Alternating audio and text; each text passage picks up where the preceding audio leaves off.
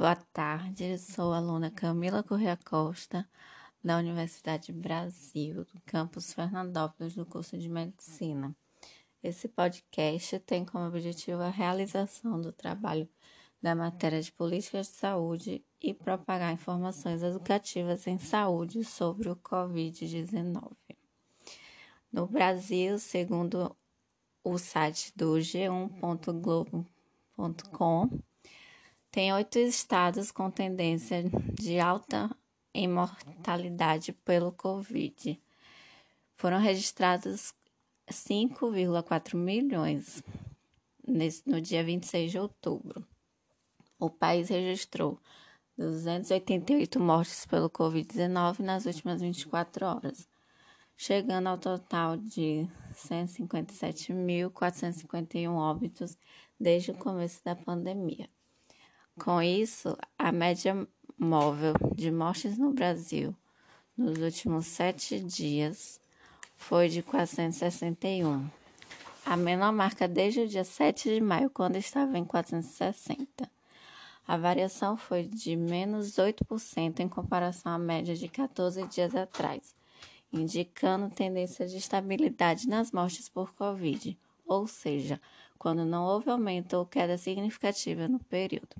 Em casos confirmados desde o começo da pandemia, 5.411.550 brasileiros já tiveram ou têm o novo coronavírus, com 17.791 desses confirmados no último dia. A média móvel de novos casos nos últimos sete dias foi de 22.918 por dia, uma variação de mais 12% em relação aos casos registrados em 14 dias também indicando estabilidade. Oito estados apresentam indicativo de alta de mortes, entre eles os três que integram a região sul, Paraná, Rio Grande do Sul e Santa Catarina, Acre, Amazonas, Amapá, Ceará e Pernambuco. A última vez em que tantos estados apresentaram tendência de alta ocorreu em 24 de setembro. Outros nove estados têm curvas que apontam queda. Vale ressaltar que há estados em que o baixo número médio de óbitos pode levar a grandes variações percentuais. No Acre, por exemplo, a média estava em 1, per permaneceu em 1 no período de duas semanas, resultando em uma variação de mais 43%.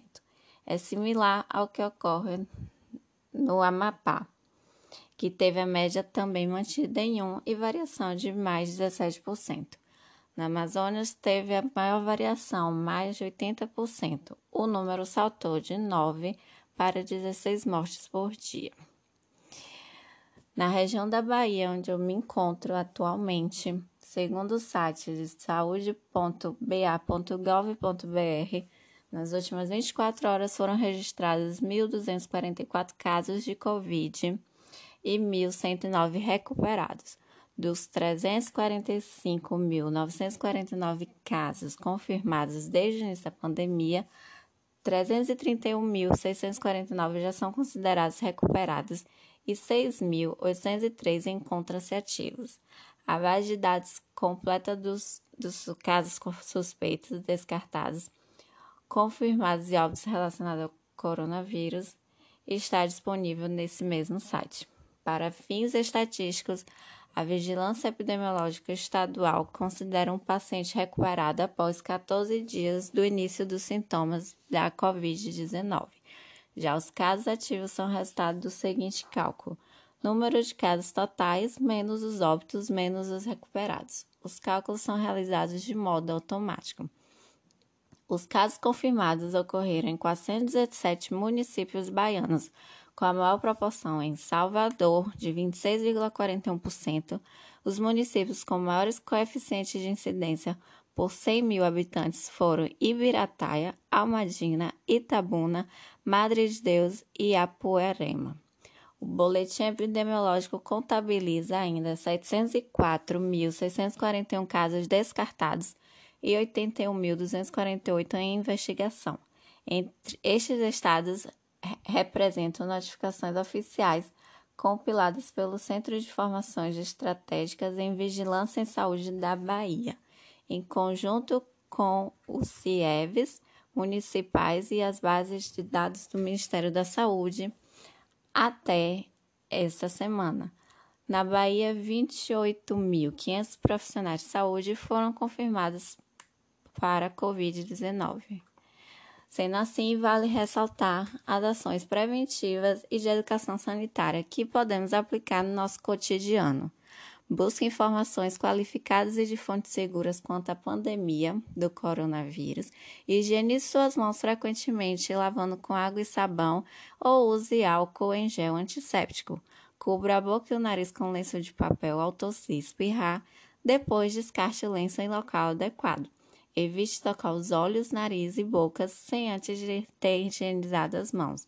Evite contatos físicos, como abraços e apertos de mão. Durante as aulas, em ambientes escolares e outras atividades realizadas, procure deixar o ambiente bem ventilado. Abra as janelas e portas, mas não se esqueça de desligar o ar-condicionado. Dê preferência às reuniões ou encontros virtuais, evitando assim aglomerações.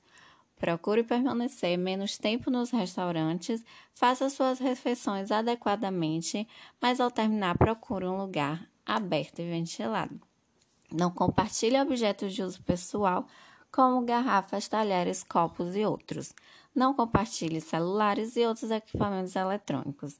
Crie seu kit de higiene pessoal com os itens de sabonete, lenço de papel, álcool em gel antisséptico e você também pode doar para um amigo. Em bebedouros coletivos, use copos ou garrafas, evitando aproximar a boca para beber água. Evite colocar as mãos em corrimãos, batentes e maçanetas. Caso faça, lave as mãos posteriormente. Hidrate-se com frequência, durma bem e se alimente. Divulgue todas essas informações para seus familiares e conhecidos sobre a importância dessas ações de prevenção ao coronavírus. Busque as unidades de atenção básica de saúde quando apresentar sintomas compatíveis com o Covid, como febre, tosse ou dificuldade de respirar. Agradeço pela atenção e boa noite.